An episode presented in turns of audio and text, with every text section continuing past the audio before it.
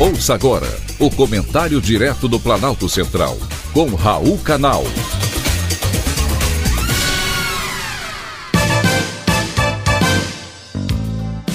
Queridos ouvintes e atentos escutantes, assunto de hoje: chip cerebral.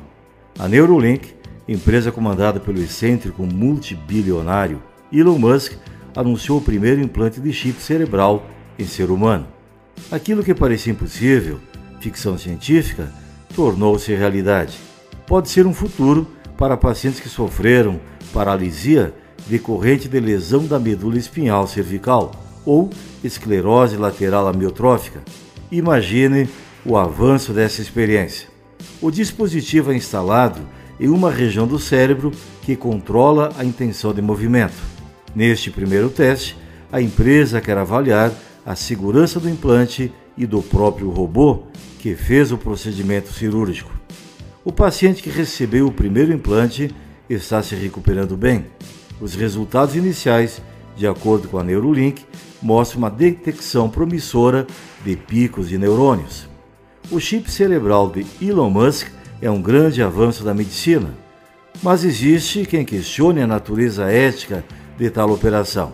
A questão tem sido levantada por alguns cientistas que querem saber sobre os efeitos adversos causados pelos implantes cerebrais. Porém, pergunte ao paciente que voltou a andar depois que recebeu o chip. A Neurolink está longe de ser a única no campo. Se fizer uma pesquisa rápida no Google, é possível constatar mais de 200 mil pessoas usando algum tipo de implante em todo o mundo, mas nada comparado ao chip cerebral. Exemplos bem-sucedidos não faltam. Um deles é o implante coclear, utilizado por pessoas com deficiência auditiva para amplificar sons e permitir uma audição considerada padrão. Outro é o aparelho de monitoramento cerebral, que avisa sobre possíveis crises de epilepsia. Há até o caso de um homem tetraplégico que recuperou os movimentos e sensações com o uso do implante.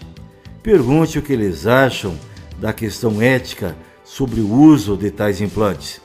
É preciso parar com estigmas e preconceitos. Já está claro que qualquer implante causa mudanças em seus usuários e até o momento elas têm sido positivas. Pacientes que haviam perdido o senso de identidade, a capacidade motora e a vontade de viver voltaram ao mundo com renovada esperança. Até onde sabemos, os implantes cerebrais têm ajudado os pacientes a voltarem a ser o que eram. E recuperar a identidade perdida é o que importa. Foi um privilégio, mais uma vez, ter conversado com você.